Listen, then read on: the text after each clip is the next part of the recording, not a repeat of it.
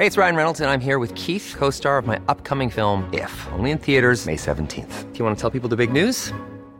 All right, I'll do. Sign up now and you'll get unlimited for $15 a month in six months of Paramount Plus Essential Plan on us. Mintmobile.com slash switch.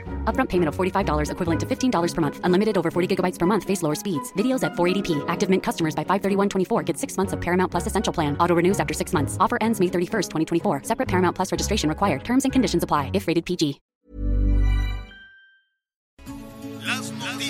¿Qué tal? ¿Cómo le va? Buenas tardes. Estás a punto de escuchar Yo soy Javier Alatorre. las noticias con Javier Alatorre. La vamos a pasar muy bien. Comenzamos. Con dinero y sin dinero, hago siempre lo que quiere y su palabra es mi ley.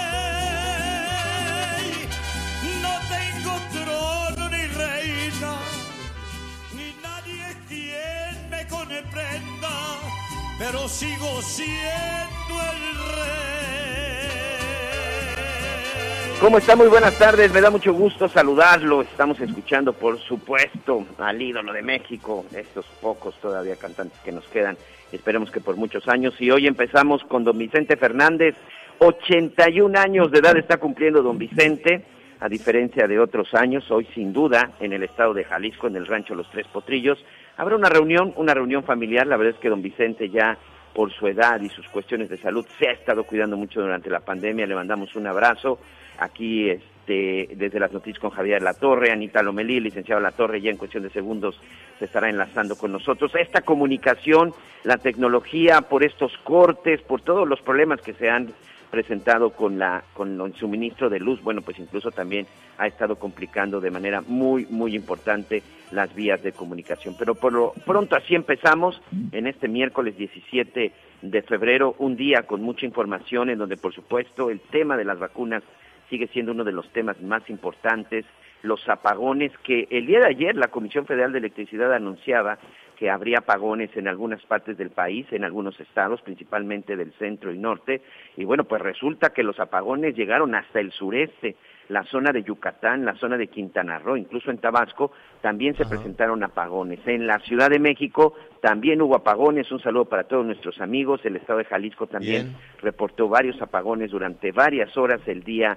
el día de ayer. La explicación que sigue dando hasta el momento la Comisión Federal de Electricidad es que son apagones necesarios, son apagones programados para tratar de recuperar un poco la energía y de esta manera suministrar al norte del país. Pero bueno, de todo eso también vamos a estar platicando. ¿Ya está por ahí el licenciado La Torre? Sí, te estoy escuchando. Estamos aquí batallando con toda la, la, la comunicación. Fíjate que hay muchas cosas que tenemos que revisar.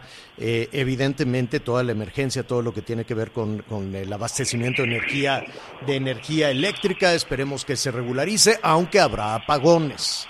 Claro que habrá apagones, ahí estaremos diciéndole a qué hora, eh, en fin, lo saludamos con muchísimo gusto, justo cuando lo estábamos saludando, la red eh, de, comunicación, de internet, pues ya sabe, eh, yo creo que es, hay muchísimas especulaciones alrededor de todo eso. Pero bueno, ese ya es otro tema.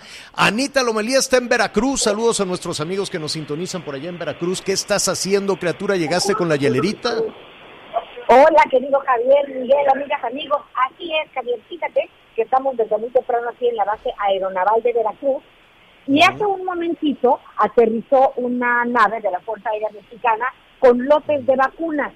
Son 21 mil dosis, más de 21 mil dosis aproximadamente. Será la segunda dosis de la vacuna Pfizer que se aplicará a personal de salud distribuido en los hospitales COVID de la región. Entonces, aquí hay un protocolo porque recordemos que la vacuna Pfizer necesita refrigeración, ya estuvimos viendo cómo es el sistema de refrigeración, llega a una temperatura específica, hay un personal del sistema de riesgo sanitario que verifica el número de dosis que salieron de la ciudad, el número de dosis que llegan y las suben a un camión refrigerado. Y de ahí algunas partes van por tierra, otras por distintas aeronaves más pequeñas a ser distribuidas en Costa Rica, en Minatitlán, por ahí. Así que en eso estamos. Y sí quiero decirte, Javier, que es emocionante porque ver estas vacunas pues son dosis de vida. Primero Dios, que sea una distribución rápida, muy ejecutiva. Vamos a ver cuáles son los retos para poder llegar a los distintos rincones del país y por lo pronto en eso estamos. Oye, no hubo hombres de negro, discursos, fanfarrias, desfiles, nada de eso. Ya se pusieron a trabajar rápido. Trabajo. Sí está el personal de Marina, del Ejército, de la Guardia Nacional, de la Secretaría de Salud del Estado, y sí es un protocolo muy importante que sí creo que es necesario seguir para que no te vayan a quedar las dosis por ahí regadas. Pero una cosa, Javier Miguel, me estaban platicando que cuando llegaron al Estado las autoridades de enfatización, pues decían, a ver, ¿cómo está la campaña de vacunación? ¿Cómo funciona? Y que se encontraban vacunas en los congeladores de las tiendas de conveniencia. No debo decir Oxxo, pero para que se imaginen. Y cuando cerraban estas tiendas, las metían en los refrigeradores de Doña Lucha, entre sus pechugas y el apio. Entonces reformaron el sistema de refrigeración que, bendito Dios, ahorita ha sido súper útil para que puedan traer estas vacunas. Qué bueno.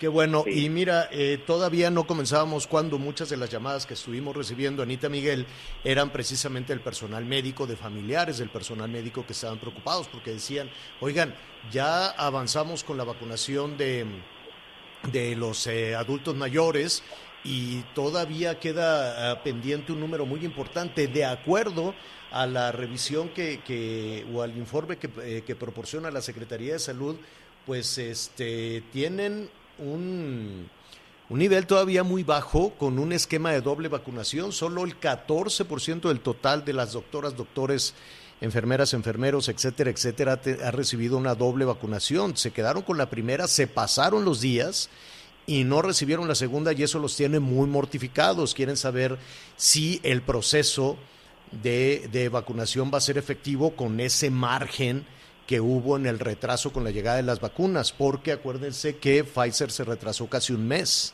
Entonces, los doctores que, que ya habían recibido la primera dosis, pues están mortificados porque dicen todavía no nos ponen la no nos ponen la segunda. Hay muchísimas llamadas en ese en ese sentido, Miguel. Sí, muchas llamadas y sobre todo de nuestros amigos prácticamente en todo en todo el país. Estamos hablando de 600 mil, 600 mil segundas dosis las que tienen que aplicar, porque también esta es otra cosa, Javier, no todos, no todos los este, involucrados en el sector salud alcanzaron a ser vacunados en esta primera dosis. estos que dice, estos que dice Anita, si no me equivoco, Anita va a ser la primera dosis, ¿no?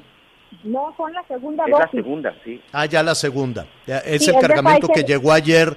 Ayer llegó ese cargamento de Pfizer que venía pues muy retrasado, casi con un mes de El retraso, séptimo. ¿no?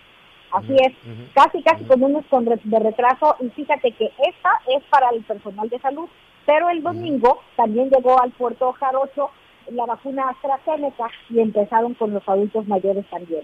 Mm, Pues qué bueno. que aquí Lo importante es que ya se reanude, ¿no, Miguel, Anita? Sí, por supuesto, pero aquí sí es muy importante señalar que son 600 mil médicos que están en espera de la segunda dosis y creo que otros miles, y si no hasta millones, Javier, que están en espera de la primer dosis. El asunto es que ya se les está pasando el tiempo a algunos, hay que recordar que esta primera vacuna fue a principios de enero, entonces ya se les está pasando, algunas son de entre dos y, tres semanas, Ajá. y también surgió toda esta eh, confusión o sobre todo esta alarma por el caso de un médico y una enfermera que fueron vacunados con las primeras dosis de Pfizer en el estado de Morelos, esto en enero, y que bueno, pues hace unos días lamentablemente ambos fallecieron eh, en el Hospital de Alta Especialidad Centenario de la Revolución Mexicana del ISSSTE. Hasta aquí un abrazo para todos nuestros amigos, para sus familiares, que eso también empezó a generar preocupación porque fueron médicos, un médico y una enfermera que sí recibieron la primer dosis, pero que aún así se contagiaron de COVID y el COVID incluso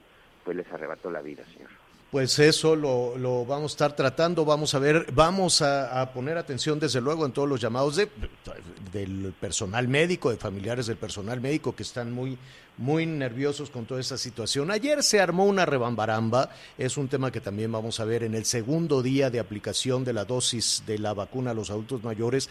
Hay que reconocer que las cosas han mejorado. Después de, del, del, de- de- del caos Ahora que fue el primer día, las cosas han, han mejorado un poquito. Sin embargo, todavía ayer estaban eh, pues muchísimas denuncias, imágenes, fotografías, eh, que ya le vamos a presentar también en la, en la comunicación vía digital, vía streaming, de los del chaleco de morena, de los del, es que no sé qué color es, es color tinto, color vino, es, es, es, es, un color parecido al, al, al de Venezuela también. Vino y. ¿Vino y dátil? Caqui, caqui. Caqui, café, caqui. Café, ah, caqui. Sí. Y los de verde, en, por lo pronto en la Ciudad de México, son los de Claudia Sheinbaum. Entonces, pues ahí habría que hacer una, una diferencia. ¿Qué, ¿Qué, sucedió que generó pues una, una malestar muy grande? Llegaba la gente que tenía que estar esperando, aunque ya es mucho más ágil la situación, y le pedían el INE, la CURP, le tomaban fotos con un teléfono personal, que no es un teléfono oficial, un teléfono personal, a la persona, al adulto mayor, le dicen, a ver, le voy a tomar una foto, le voy a tomar foto a tu CURP y le voy a tomar foto a tu credencial de lector. ¿Para qué? Ese es un gran misterio, porque nadie ha podido aclarar para qué. El hecho es que ya se lo preguntaron al presidente y este tenemos eh, va, Sí, señor. vamos a escuchar lo que dijo el presidente al respecto. Él tampoco está de acuerdo con esa situación. Si pidieron la credencial, pues debe ser para que se identificaran los adultos mayores y que en efecto demostraran que tienen más de 60 años, que viven ahí, en el caso de la ciudad, pues que viven en Coajimalpa, o en Magdalena Contreras, o en Milpalta, que es donde corresponde, ¿no? Pero no hay ninguna intención de actuar de manera ilegal y perversa. Imagínense traficar con la aplicación de las vacunas para fines electorales. Eso es lo peor. Entonces sí, es ofensivo, como dicen los jóvenes coloquialmente, sí calienta. Ujú.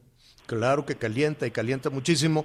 Entonces ya el presidente dice, seguramente le pidieron el INE para que la persona se identificara y demostrara que efectivamente vive en la localidad en la cual se está aplicando la, la vacuna, no nada más en la Ciudad de México, sino en los otros eh, municipios donde ya se echó a andar. Poquitos municipios en realidad respecto al número de localidades y municipios que tenemos en el país. Empezamos despacito.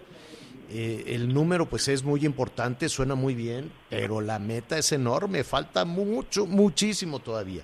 Lo que no quedó claro, digo, el presidente dice, no somos iguales, no lo vamos a usar electoralmente. Lo que no queda claro es quién se quedó con esa información y para qué. ¿Quién y para qué? Entiendo, Anita Miguel, que a partir de hoy ya no lo están haciendo. Se supone Creo que, que, no. ya a partir de hoy ya no están tomando las fotografías ni cometiendo esa ilegalidad. Lo vamos a retomar en un momentito más. La otra preocupación es el tema de la energía eléctrica.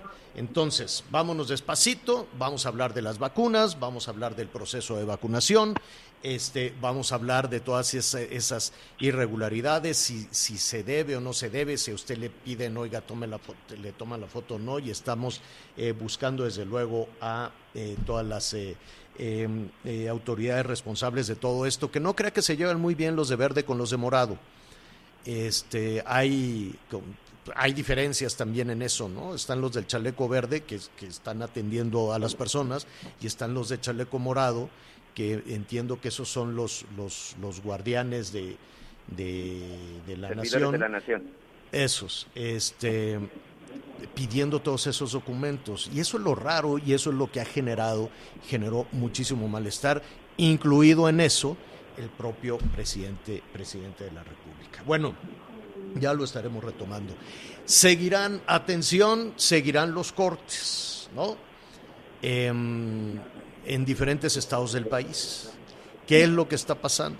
Llevamos ya dos días con esto de que no hay gas, de que subió el precio del gas, de que la Comisión Federal de Electricidad le llegó una factura enorme. Hoy, eh, pues escuchamos también a- al presidente algo que él mismo ya había eh, eh, señalado, vislumbrado o por lo menos puesto sobre la mesa en la posibilidad de generar eh, energía a partir de combustibles fósiles, regresar al carbón, como en la revolución industrial, regresar al carbón, regresar al combustóleo. Evidentemente el mundo va en otra ruta, em, eh, pero hay que poner también sobre la mesa muchísimos, muchísimos factores. México depende en un porcentaje altísimo del em, gas que se genera de la misma olla, por decirlo de alguna manera, que podríamos compartir con México. Pero México no lo hace, Texas sí. Eh, Texas envía una cantidad importante de gas. No es el único, no es el único ducto este que, que viene de Texas a Tuxpan. Hay muchísimas este, rutas que inyectan gas en nuestro país, hay en Baja California, hay en Sonora, hay en Chihuahua, hay en, eh, prácticamente en toda la frontera. Lo extraño es, se cerró la llave simultáneamente en todas esas entradas. El presidente dijo, vamos a producir con carbón, vamos a producir con, con este combustóleo, y Rocío le dijo, ya llegó un barco a Manzanillo con gas licuado. ¿Será suficiente? ¿Cuál es la perspectiva que se tiene? en este, en este sentido y eh, a partir de hoy estaremos platicando con especialistas para tratar de entender qué es lo que está sucediendo. Rogelio Montemayor es presidente de Cluster de Energía en Coahuila y eh, nos da muchísimo gusto saludarlo y que nos ayude a entender qué es lo que está sucediendo. Rogelio, ¿cómo estás? Muy buenas tardes. Muy bien, buenas tardes, Javier. Muchas gracias por recibirme en tu programa. Al contrario, Rogelio, ¿cómo se ve desde Coahuila esta situación que no afecta solo regionalmente, sino prácticamente todo un proyecto de energía en el país? Bueno, pues nosotros lo vemos con mucha con mucha preocupación porque desde hace varios años cuando se creó esta organización, el CLOPS, que es una alianza de gobiernos locales, eh, propietarios de tierra, empresas, buscando crear condiciones para pues, aprovechar las oportunidades que se esperaba de la reforma energética para que significaran desarrollo regional. Desde entonces empezamos a, ver y advertir de que México se encontraba en una situación muy delicada en lo que toca la dependencia en materia energética. Ahí tú tienes dos tipos de dependencias, lo que es los, las gasolinas y el diésel y lo que es el gas.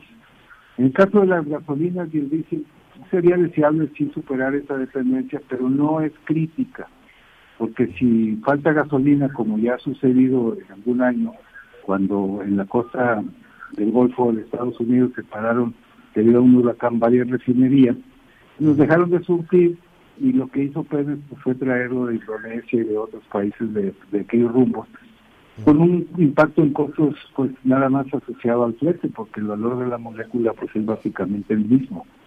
En el caso del gas eso no sucede. El gas es un mercado regional. Tú, lo tienes, en el caso de México lo traemos por ducto. Y la gravedad es que el noventa y tantos por ciento de lo que importamos lo traemos de Texas. Y lo traemos por pocos ductos. Y no tenemos capacidad de almacenamiento. Entonces advertíamos desde entonces que había que desarrollar nuestro potencial gasífero. México es un país gasífero, no es petrolero. Nosotros tenemos reservas en el noreste de México que podrían desarrollarse y darnos autosuficiencia en esta materia eh, por más de una generación, incluso poder exportar. Pero además, además Rogelio, pero permíteme que, que, meta por aquí la cuchara, México efectivamente puede ser productor de gas, de hecho lo es, pero se quema. Así es, se desperdicia mucho, pero aún pero se, se produce insuficiente más insuficiente por eso que se quema. Pero usted tendría la posibilidad, que México está importando alrededor de 5 mil millones de pies cúbicos diarios.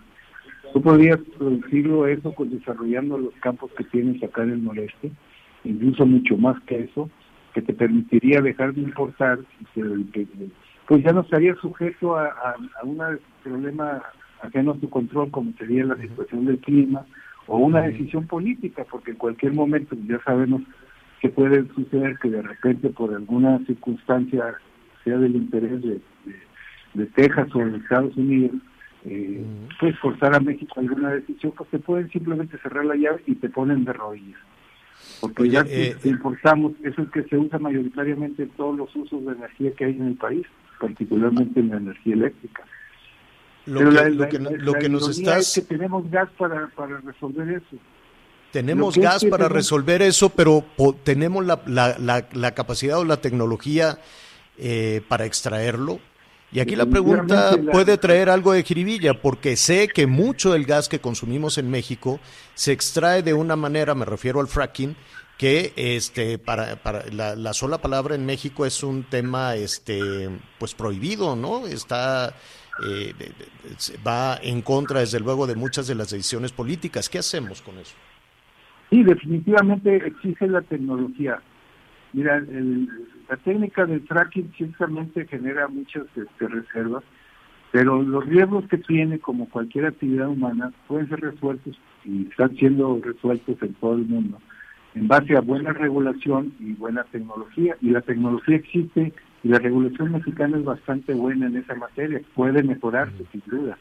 Pero aquí lo grave, lo que este fenómeno que estamos viendo ahora viene a ponerle de manifiesto, es que este problema no ha recibido ninguna atención. O sea, este gobierno se inicia y plantea que vamos a, a producir más petróleo y vamos a refinar más petróleo. Eso no, no podía haber sido, no debió haber sido la prioridad, porque nuestro problema serio es el gas y es lo que estamos pagando en este momento. Y lo habremos de seguir pagando en el futuro, porque pues es de esperar que este tipo de fenómenos pueda re- repetirse. No, no lo sabemos, pero sin duda va a suceder. An- an- an- antes de ir a, a plantear algunas soluciones sobre, sobre la mesa y considerar también lo que está produciendo este Pemex y, y, en fin, antes de, de ir al tema de los eh, combustibles fósiles, Rogelio, eh, ¿ya tienen un diagnóstico ustedes o les ha dicho la Comisión Federal de Electricidad, a reserva de que hablaremos también en un momento más con algunos de los voceros, de qué fue lo que sucedió y qué impacto Nosotros ha tenido tenemos- para ustedes? Y nosotros tenemos una idea bastante clara de lo que sucedió. O sea, hubo un- una disminución brutal de la temperatura en, pues, en sur de, bueno, casi todo Estados Unidos y, y parte de México. Eso implicó para algunos estados como Texas que se congelaron y, temp- y la demanda de calefacción pues creció bestialmente. Entonces, eso aunado a que había problemas en la producción de gas en algunos campos, a varias productoras en, en Texas, implicó que la el precio de la del gas se fue a las nubes, o sea, de, de 5, 6, 7 dólares se fue a 200, 300 dólares el millar de pies cúbicos. Eh, eso, eso es tremendo, ¿verdad? Eh, la, nosotros hemos escuchado de gente experta en materia de, de comercio y es algo que habrá que pedirle a la CFE que lo produzca y nos, nos desmienta o, o certifique si es cierto, de que la CFE en esta ocasión no, no estableció contratos nominados, o sea, no nominó cantidades. Tú puedes ¿Qué, comprar significa, mercado- ¿Qué significa un contrato nominado, Rogelio? hay dos formas de comprar gas y en general las materias primas. Tú puedes comprar en el mercado de spot, o sea, yo hoy necesito para mañana tanto, vas y pagas lo que te cobre el mercado en ese momento. Y la otra es, es un contrato de suministro de más plazo, donde dices, voy a necesitar en este año tales volúmenes con esta eh, calendarización, y pactas volúmenes y pactas precios. Entonces, aunque ahorita hubiera subido, pues tú ya tienes asegurado un precio. Siempre un usuario como CFE, como Pemex y los grandes usuarios compran de esa forma y parece ser que en esta ocasión no la, la CFE no nominó este, O sea, no se compró a largo plazo. no se compró a largo plazo y obviamente cuando ¿Y por, se ¿y va el por qué no se habrá comprado a largo plazo? no lo sé, yo me imagino porque quisieron ahorrarse dinero en coberturas o algo así. Pero O, eso es qui- algo que o debiera podría considerarse la posibilidad de cambiar el eh, combustible para la generación de energía eléctrica? De hecho, lo venían haciendo, ahorita escuchaban los comentarios, no es que vayan a empezar a usar combustorio, ya lo están usando. Y esa es la peor solución que puede haber, porque el combustorio es el más sucio de los, este, de los combustibles fósiles. Y la razón por la que se está usando combustorio es una razón que tiene que ver también con un error de estrategia de la política energética. Ellos se han enfocado a producir más petróleo y a refinarlo, pero no han Sí, pero avanzado mucho en, en Se produce más combustóleo que gasolina. Hoy Como no- tenemos una no cantidad han- de combustóleo enorme. Así es, como no has reconvertido las, las, las- las refinerías que ya tienes, estás gastando en una nueva. pues esas, esas refinerías que ya tienes están produciendo un volumen impresionante de combustible, del cual no tiene mercado. No, no, no, ya no, porque de hecho a partir de, del primero de enero de este año, pues ya se suspendieron las compras de combustóleo a México. Eh, eh, final, finalmente... Eh, no, tiene capacidad para, para almacenarlo. Entonces lo que vienen haciendo desde el año pasado es quemarlo para generar electricidad. O sea, ahorita vienen a decir que van a usarlo, la verdad es que ya lo están usando y van a usarlo más seguramente, pero eso es lo peor solución que puede haber. Rogelio, si le preguntaran al clúster de energía de Coahuila, eh, vamos a poner aquí una situación hipotética. Te invitan a ti, en representación del clúster, a una mesa y te dicen, mira, tenemos esta factura de 20 mil millones de dólares que tenemos que pagar de gas. Pero por otro lado tenemos ahí mismo en Coahuila una reserva de carbón muy grande. Y por otro lado tenemos el mercado inundado de combustóleo porque Pemex está produciendo más combustóleo que gasolina. ¿Qué harías? Bueno, yo haría, ninguna de las soluciones es, eh, es así, digamos, ideal, pero yo lo que haría, y creo que todavía estamos a tiempo de hacer, es darle prioridad al gas en el destino de las inversiones, tanto de CFE como de Pemex, quizás suspender la nueva refinería, invertir en, las refinerías que ya tenemos para que puedan procesar el crudo sin necesidad de generar tanto combustible e invertir en un programa de gas muy ambicioso e invitar al, sector privado a hacerlo. Pemex tiene muchos activos productores de gas. Hay proyectos aquí en Coahuila que están suspendidos porque no los han autorizado. Eh, eh, si, si, hubieran autorizado hace dos, años y medio que donde ya estaban listos, eh, pues ya estarían produciendo 150 millones o 200 millones de pies cúbicos diarios adicionales. Y como eso, Pemex tiene muchos activos de ese tipo podría desarrollar en conjunto con inversionistas privados que saben hacer, aplicar esta tecnología. Simplemente hay pues que hacerlo.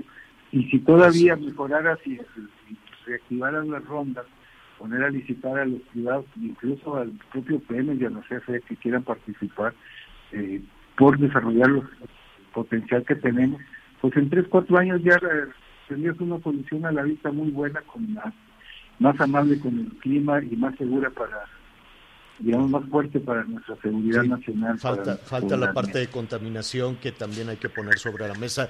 Rogelio, Rogelio Montemayor, presidente del Clúster de Energía de Coahuila, te agradecemos y estaremos ahí pendientes de, de, lo que suceda, incluso hoy, de lo que suceda en las próximas horas con el abastecimiento de energía eléctrica.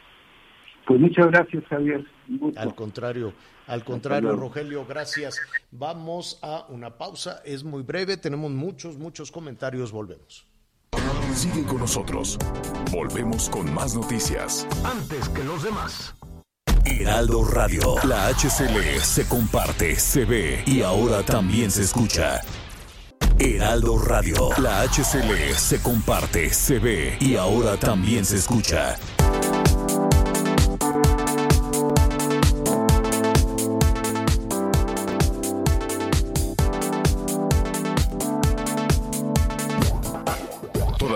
Información. Continuamos. Las noticias en resumen. La Fiscalía General de la República tendrá que notificar este día al juez que lleve el proceso penal en contra de Rosario Robles si llegaron a un acuerdo o no y cuáles son las condiciones y qué negociaron a cambio de información sobre la llamada estafa maestra. En Querétaro, más de 270 concentradores de oxígeno serán prestados de forma gratuita para liberar hasta un 10% de las camas ocupadas en los hospitales por pacientes con coronavirus. Trabajadores sindicalizados de la empresa Interjet decidieron por mayoría continuar con la huelga que inició el pasado 8 de enero ante la falta de pago de sus salarios y prestaciones. Hoy el dólar se compra en 19 pesos con 88 centavos y se vende en 20 con 40 centavos. Bueno, muy bien, gracias, eh, gracias Miguel y gracias a todos nuestros amigos por todos sus, eh, sus comentarios. Eh, sí, son dos temas ejes, son dos temas fundamentales. Hay muchos más, desde luego, que queremos compartir con usted. Uno es el asunto de las vacunas. Nos siguen preguntando en el resto del país, nosotros cuándo, nosotros cuándo. Y estaremos, desde luego, pues aquí preguntando a las autoridades eh, eh, responsables. Es cierto, el, el número de, municipios, y olvídese usted de los municipios, de los 2.485 municipios, todas las localidades que dependen en ocasiones de las cabeceras municipales, eh, eh, pues ya también están preguntando cuándo me tocará a mí la vacuna. Esa es nuestra tarea, nuestra responsabilidad. Y el otro tema que también ha generado muchísima, este, muchísimos comentarios y muchísima conversación, incluso en las redes sociales, es, son los apagones me queda muy claro que no tener energía eléctrica pues significa muchísimo, sobre todo en cuestiones de salud, en cuestiones de la pandemia, en cuestiones sanitarias, ¿no? No hay luz, no hay agua, la posibilidad de, de, temas de, higiene. Y vamos a ver con la cabeza fría, desde luego, vamos a tratar de, entender qué fue lo que sucedió, en dónde estamos eh, eh, en este momento para la regularización de la energía eléctrica. Y para ello, pues le agradezco a Luis Bravo, es el coordinador de comunicación de la Comisión Federal de Electricidad. Esta comunicación, Luis, qué gusto saludarte. Buenas tardes. ¿Qué tal, Javier? Muy buenas tardes. Al contrario, el agradecido soy yo por esta oportunidad que nos das de podernos comunicar con la Fundación. Vamos por el principio, Luis, eh, con lo apretado del tiempo, desde luego, pero ¿qué pasó? De, de, ¿qué, ¿qué, fue lo que motivó la situación que, que se ha vivido en las últimas horas? Bueno, a partir de las condiciones climatológicas adversas que se presentaron en el norte del país y particularmente en Texas, eh, específicamente estos estados que colindan con este en este estado americano, pues se dejó de recibir gas natural, que es el insumo para generar, o uno de los insumos para generar energía. Y eso, bueno, pues generó un, desbalance entre la carga y la generación, es decir, entre la oferta y la demanda, y se vio afectado. Y para evitar un colapso, un, eh, como dicen ustedes, apagón en la, en la hora de la demanda máxima, pues se aplican cortes de energía selectivos. ¿Qué quiere decir esto? Se llaman tiros de carga. Un tiro de carga es una desconexión del suministro eléctrico que se realiza desde los centros de control del SENACE, con el propósito de mantener la estabilidad en el sistema eléctrico en alguna región del país y evitar así un colapso, un colapso general en todo el país. Estos cortes, hay que decirlo, Javier, son programados, son controlados, que decía yo, los instruye el SENACE, quien es el responsable de garantizar la estabilidad del sistema eléctrico nacional, y la CFE los ejecuta de manera ordenada, de manera escalonada y por bloques, para que los mismos usuarios no permanezcan por largos periodos en el servicio de energía eléctrica.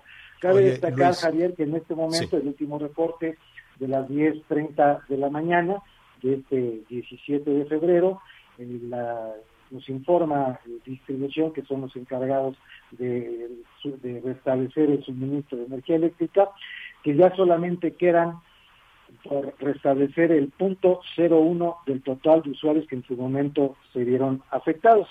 Eh, son dos estados los que quedan por restablecer, no, no, estados completos, porque hay que decirlo, Javier, de pronto dicen, a ver, apagones en tales y tales estados, no es, no es todo el estado, son pequeñas zonas de, distintos estados, ¿no? Como ayer en, alguna, en algunas regiones, pero fueron 26 26, 26 estados.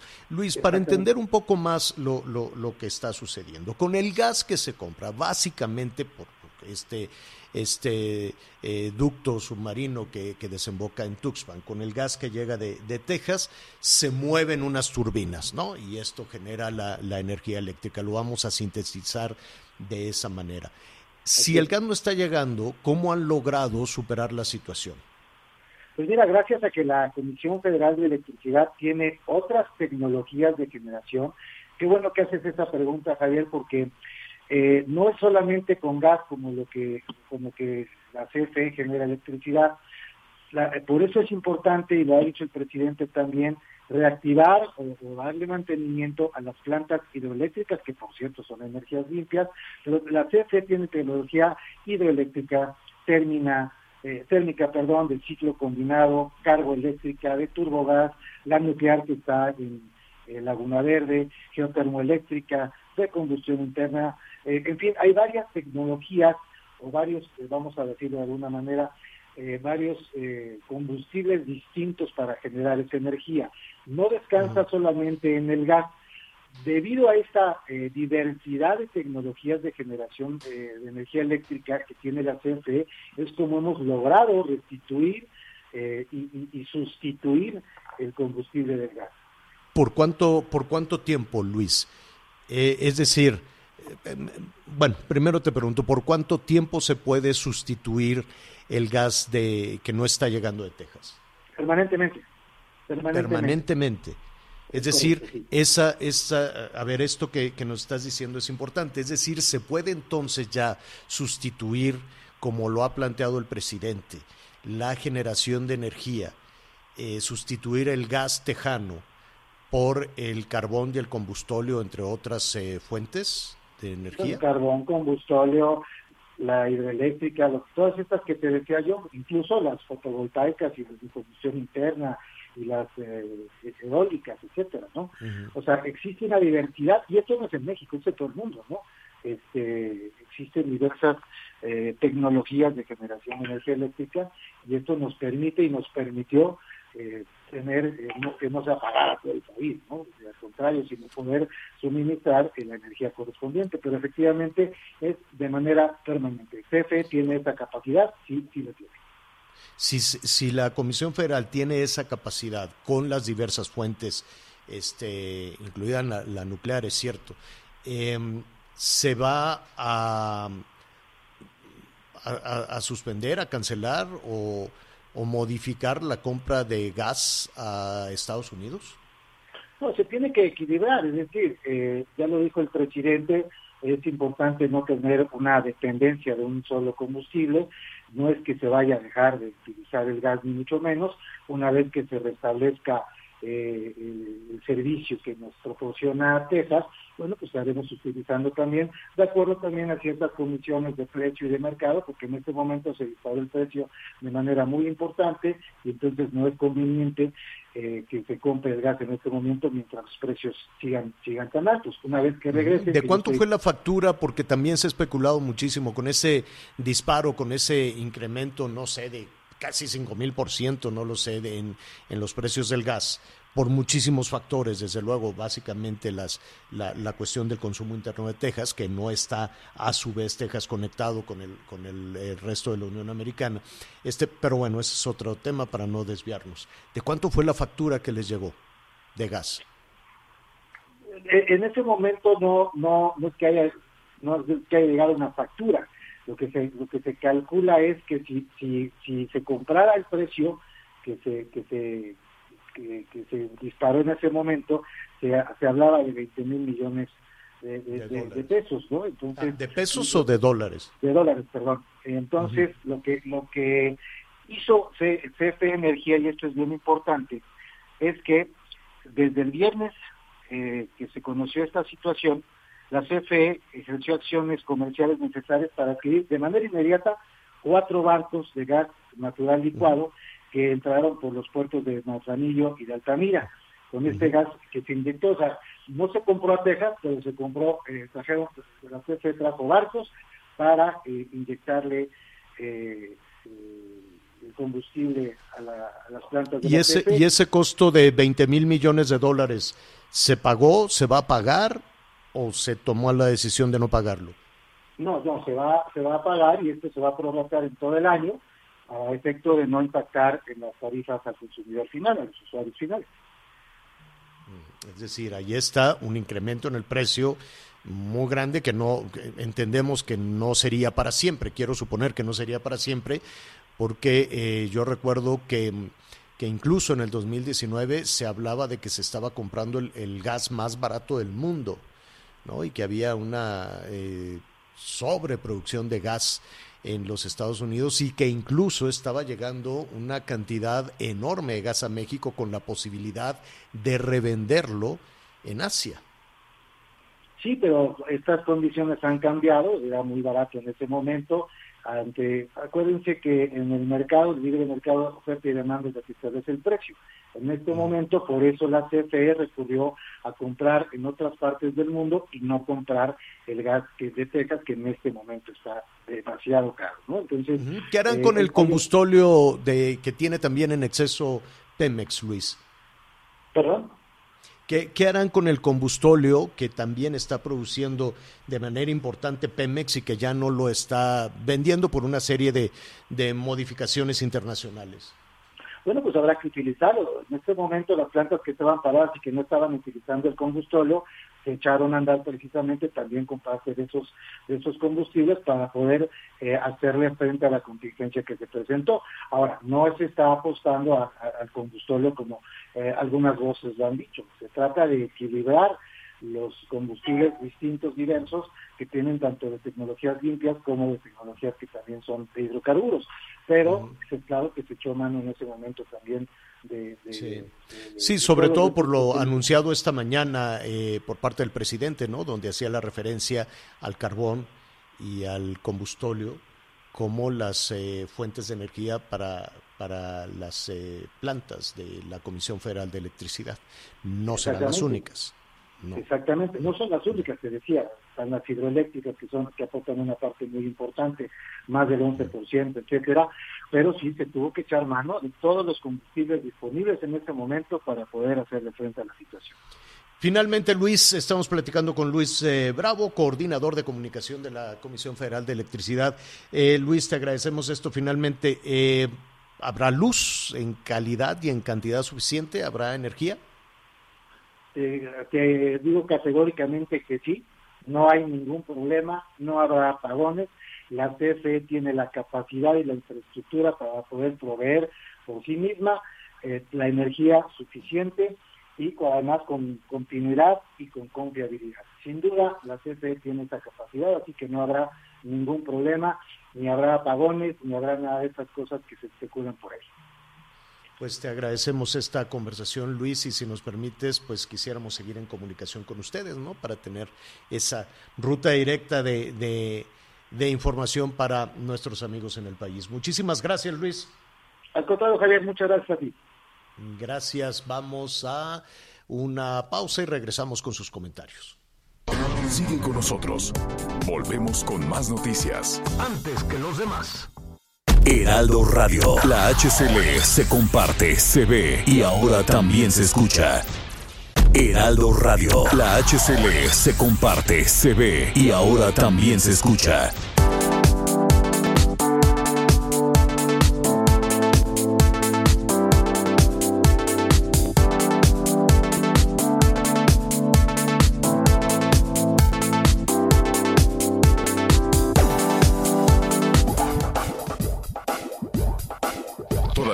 Información. Continuamos. A partir de la decisión de la defensa, la audiencia inicial que estaba agendada para este martes 16 de febrero en contra de la candidata panista a la gubernatura por Chihuahua fue reprogramada para el próximo 5 de marzo. El motivo de reagendarla fue para que su equipo de abogados pueda estudiar bien la carpeta de investigación en su contra y poder presentar una defensa más robusta. Desde Chihuahua, Chihuahua, informó Juan Carlos Estrada. También algunos municipios del estado de Guerrero sufrieron la afectación del corte de energía eléctrica anunciado por el Centro Nacional de Control de Energía. Municipios como Acapulco, Chilpancingo, Iguala, Tasco y otros de Costa Grande y Costa Chica sufrieron el corte de energía eléctrica después de las 7 de la noche y por espacios de entre 2 y hasta 5 horas. En el caso del puerto de Acapulco fueron algunas colonias de la parte media y alta las afectadas, como algunas otras ubicadas en la zona conurbada. Informo desde Acapulco Guerrero, Enrique Silva. En el pronóstico del clima, este miércoles debido al Frente Frío número 3 36 y a la décima tormenta invernal sobre Estados Unidos, se registran lluvias y caída de nieve en regiones de Chihuahua y Coahuila. Se prevé que estas condiciones prevalezcan durante las siguientes horas. Las temperaturas mínimas serán de menos 15 a menos 10 grados para zonas de Chihuahua, Coahuila, Durango y Nuevo León y de menos 10 a menos 5 grados en las montañas del Estado de México, Guanajuato, Hidalgo, Michoacán, Puebla, San Luis Potosí, Sonora, Tamaulipas y Zacatecas. Informó Iscarmona. Bueno, em, ya nos decía hace unos momentos el vocero de la Comisión Federal, dice, te digo categórico, no habrá más apagones, pero vamos a ver cómo están las cosas. Tenemos reportes de diferentes entidades del país que no necesariamente eh, los apagones o la pausa en el suministro empezará en la tarde-noche. ¿Cómo están las cosas en Jalisco? Mayeli Mariscal, buenas tardes. Hola, ¿qué tal, Javier? Muy buenas tardes, buenas tardes al auditorio. Pues en distintos horarios el día de ayer se realizaron algunos cortes de energía eléctrica. Fueron 43 los municipios del total que se tienen en Jalisco, que son 125, los que padecieron algunos cortes. A partir de las 7 de la noche ah, hubo cortes aproximadamente de una hora, así lo confirmó Enrique Alfaro Ramírez, eh, además de que algunos municipios sí registraron eh, suspensiones en dos ocasiones, como en Huachinango, Mixtlán, Atenguillo, Talpa, Mascota, San Sebastián del Oeste, entre otros. Y eh, pues a través de Protección Civil y Bomberos estuvieron también en comunicación con las autoridades municipales no se reportó eh, ningún incidente debido a estos cortes de electricidad y en la zona metropolitana de Guadalajara ni Puerto Vallarta eh, nos fuimos afectados por estas suspensiones. El, ah, aún no hay, estamos aquí eh, revisando y la CENACE indica que, ya ves que es muy rebuscada en toda su redacción, dice, se realizarán acciones operativas para evitar afectaciones al suministro pero eh, no ha dicho todavía cuántos serán los, los, eh, los, estados. Ayer se hablaba de 26 y muy probablemente hoy se repita la dosis para Jalisco, Mayeli. Así es, pues por lo pronto en algunas eh, zonas, sobre todo del interior del estado, comunidades rurales, es donde se vieron mayormente afectadas. Aquí en la zona metropolitana hubo algunos reportes en algunas zonas de Tonalá, incluso del municipio de Guadalajara, en la colonia Miravalle, pero eh, fueron mínimos y sobre todo confirmado estos 43 de los 125 municipios del territorio jalisciense fue en donde se registraron estos apagones controlados. Bueno, Mayeli, vamos a ver cómo cómo pintan las cosas o cuál es el anuncio de, de la CENACE o de la Comisión para el resto de la tarde. Gracias. Excelente día para todos. Gracias, es Mayeli Mariscal desde Jalisco. Una pausa. Sigue con nosotros. Volvemos con más noticias. Antes que los demás. Heraldo Radio. La HCL se comparte, se ve y ahora también se escucha. Heraldo Radio. La HCL se comparte, se ve y ahora también se escucha.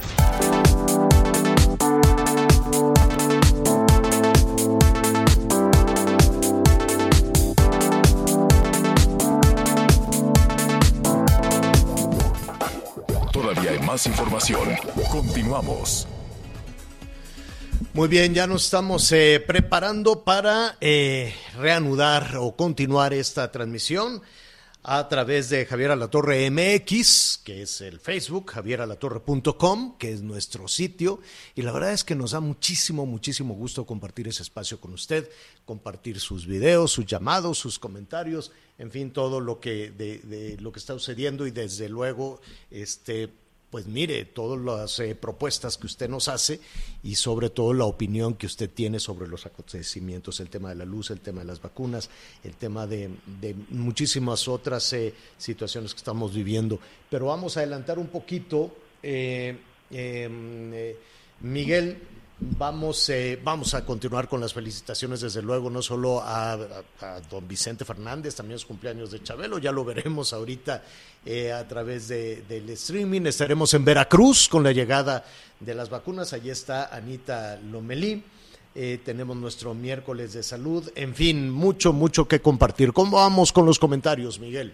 Bueno, evidentemente las cuestiones de la energía, las cuestiones de la luz, pues siguen preocupando a la gente. Tenemos varias llamadas de la zona de Hidalgo, de la zona de Querétaro, de la zona de Guanajuato, preguntando, bueno, y en esta ocasión también tenemos que prepararnos con el corte de luz. Ayer que, por ejemplo, Querétaro no estaba en la lista, sin embargo, también se registraron algunos apagones. Gracias, Javier. Saludos de parte de la familia Escamilla, en la zona de Chetumal, en Quintana Roo, y también aquí en la zona de Cancún, Quintana Roo. Muchas gracias también por todos sus mensajes.